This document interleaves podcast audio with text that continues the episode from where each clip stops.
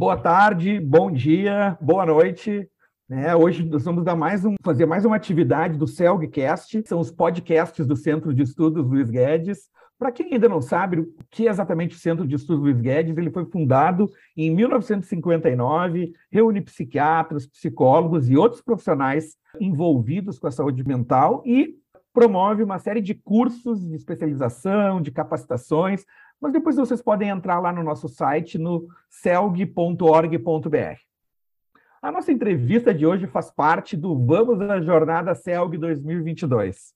A jornada do CELG, que depois, enfim, desse período de pandemia, vai acontecer agora de 4 a 6 de agosto, em Gramado, no Hotel Serrano, um evento presencial, um dos primeiros eventos de psiquiatria presencial, não só no Rio Grande do Sul, mas, enfim, no, no Brasil também. E as jornadas científicas do CELG são muito tradicionais, e elas ocorrem desde 1960. E a temática desse ano é sobre resiliência. É um tema muito importante nesse período de pandemia, crise financeira, alguns dizem que a gente está em crise de valores também. E o assunto que a gente vai conversar hoje, que vai ser um spoiler de uma das atividades da jornada das mesas redondas, vai ser neuromodulação em psiquiatria, em que ponto que a gente está.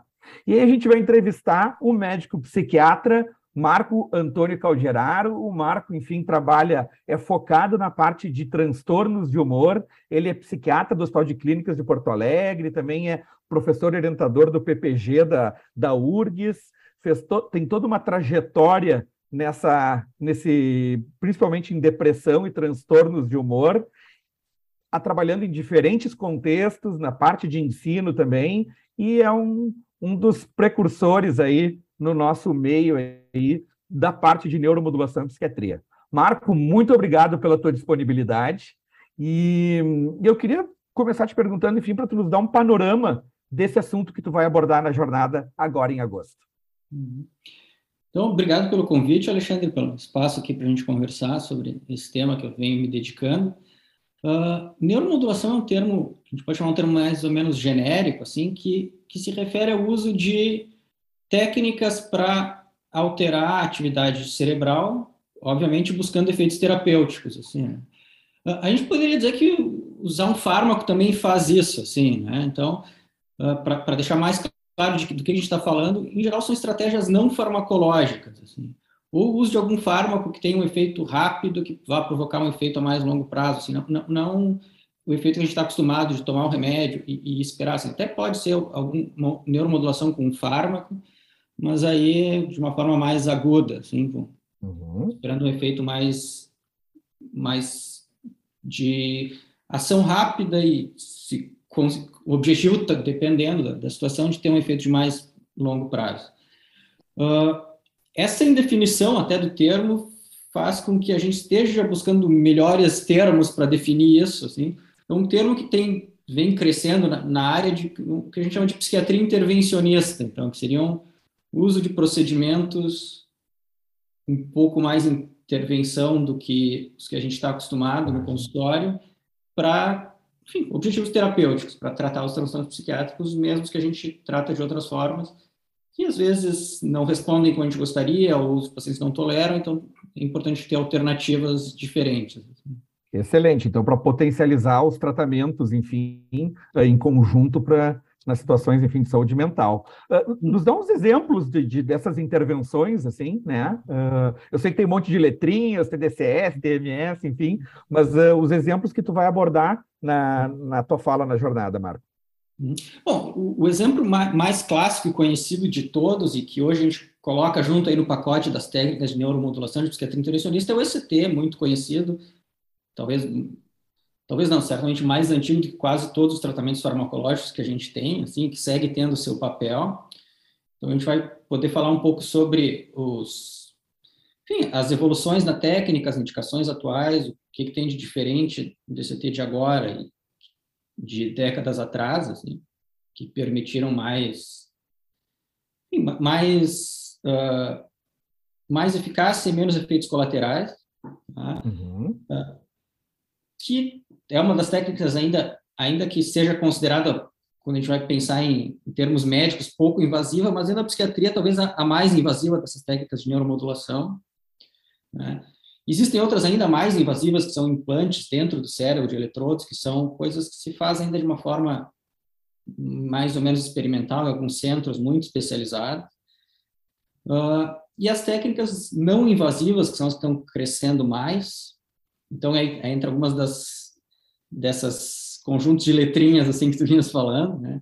Talvez a, a, mais conhecida já delas é o TMS, que é a estimulação magnética transcraniana, que junto com o ECT é uma técnica já aprovada para uso clínico, com hum, suas indicações. Ah, e outras técnicas que vêm acumulando evidência de eficácia, ainda a maioria delas não está aprovada para a gente usar clinicamente, exceto em, em, contextos específicos, acadêmicos ou de pesquisa, ou, enfim, em situações em que outras coisas não funcionaram, né? a gente pode abrir mão de coisas aí mais experimentais. Que aí vem o TDCS, que talvez dessas mais experimentais é que tem mais evidência, já já está já tem outras especialidades, ela já vem sendo usada de forma mais rotineira do que na psiquiatria, mas tem bastante estudos também em psiquiatria e aplicabilidade clínica dessa técnica. Uma técnica que eu venho pessoalmente me dedicando bastante nos últimos anos, que é a fotobiomodulação transcraniana, que também é uma, é uma forma de neuromodulação ainda muito incipiente no, no que se tem de ciência a respeito, assim, tem alguns indicativos interessantes de que pode vir a ser um tratamento promissor para o futuro, mas que nesse momento ainda é um tratamento de pesquisa e com situações muito específicas que a gente pode indicar clinicamente. Não, não, não por ser uma técnica muito complexa, mas mais porque, enfim, a gente tem tanta coisa com tanta evidência que não, não é momento de, enfim, são raras as situações que a gente tem que abrir, uh, partir para coisas sem evidência. Tá. Ainda inicial. E aí, entrando, uh, uh, até para trazer um spoiler aí da, da tua aula, mas enfim, uh, que eu sei que tu vai aprofundar com mais profundidade, vai abordar esse assunto com mais profundidade, mas quais são os pacientes que se beneficiariam dos procedimentos de neuromodulação principalmente esses que, que ainda não estão tão presentes nas residências de psiquiatria, né? O TMS, o TDCS, essa outra técnica que tu está uh, trazendo também, enfim, ou que está uh, pesquisando. Uh, quais são os, os, pacientes que podem se beneficiar mais desse tipo de intervenção, Marco? O TMS é o mais fácil de responder, ele tem um protocolo bem validado e aprovado nos Estados Unidos pelo FDA, no Brasil pela Anvisa, para tratamento de depressão.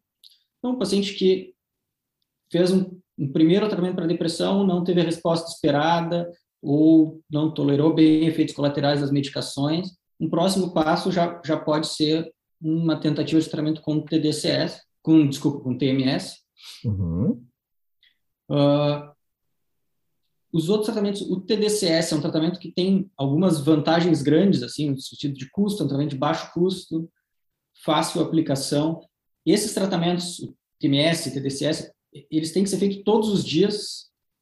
Então, o TMS é um equipamento caro, o paciente teria então que ir para o hospital. Não, não tem um paciente que tem um aparelho desse em casa. Ele é caro, é, é, tem que ter um profissional bastante treinado com a técnica para aplicar. Então, o paciente tem que ir para o hospital, para a clínica, todos os dias da semana fazer o tratamento. Uhum, assim. uhum. Por um período curto, mas enfim, naquele período é bastante complicado. O TDCS tem se desenvolvido aparelhos que já estão até à venda, assim, uh, para as pessoas podem comprar para ser usado em casa. Na prática, fica quase como prescrever um remédio. Assim, tu ensina o paciente como aplicar o tratamento, ele leva o aparelho para casa e pode usar sem, sem uma interferência tão grande na sua rotina. Assim, para quem fazer esse tipo de tratamento? Bom, uh, tem bastante evidência de que ele funciona para depressão, tá?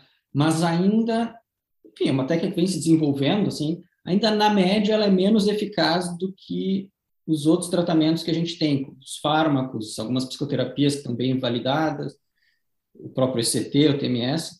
Então, uhum. quando é que a uhum. gente pensa em aplicar um tratamento desses? Bom, um paciente que não, não se deu bem com outras formas, por não ter respondido, ou porque é um paciente muito sensível ao efeito colateral, ou que tem muitas comorbidades, e aí um remédio pode ser um problema, assim, né? e que consiga entender que ele está usando um tratamento que não é uma panaceia, e entender os prós e contras, assim, isso tudo ser muito bem conversado, assim, até para não, não vender uma esperança falsa para o paciente. que é um dos riscos dos tratamentos de, de neuromodulação, assim, principalmente esses mais novos, pouco conhecidos, assim, de virar uma coisa de fazer por ser diferente, assim. Né? Então, são pacientes que, quando a gente vai usar um tratamento desses, que está num nível de, de consolidação do, da, da, indicação clínica ainda inferior a outros que estão há muito mais tempo aí no, na prática clínica, que a gente possa informar bem o que, que ele está recebendo, quais são as chances de funcionar, de não funcionar. Tem técnicas, enfim, que vão precisar de uma estrutura maior, outras que são mais fáceis, podendo se adaptar a diferentes contextos. Até onde eu saiba, vocês não vão aplicar na plateia nenhuma intervenção lá dessas, né? e, Marco, acho que para finalizar, né, o que, que tu diria que são talvez os dois principais aspectos que, que a pessoa que assistir à atividade de vocês sobre neuromodulação vai poder uh, levar da, da palestra, assim, né? Que aspecto tu acha que uh, ele vai levar uma take-home message da, da, da, aula de vocês? É, eu acho que as coisas mais práticas e interessantes, assim, é ter uma ideia do que, que já está bem estabelecido e o que, que não está bem estabelecido, mas tem vários indicativos de que vai se desenvolver mais e, e, e chegar na prática clínica em breve. E o segundo aspecto é quando e para quem indicar cada um desses tipos de tratamento. Tá bom, tá bom, excelente. Eu acho que é, que é realmente é, é um diferencial vocês trazerem isso. É uma, são técnicas que nas residências de psiquiatria no geral, nas formações ainda são uh, não são muito frequentes, né? Sei que vocês depois vão comentar sobre alguns casos também, né? Então já já fica esse convite. Marco, queria te agradecer pelo teu tempo, né, e por trazer alguns desses spoilers aí da, da atividade. E a gente queria lembrar todo mundo ainda que é possível se inscrever na jornada, né? Vocês podem entrar no site que é o www.celg2022.com.br. Uh, o lote atual uh, se encerra agora no dia 19 de uh, julho, né? E aguardaremos todos vocês em Gramado. Meu nome é Alexandre Enes Henriques, eu faço parte da diretoria do CELG e até a próxima.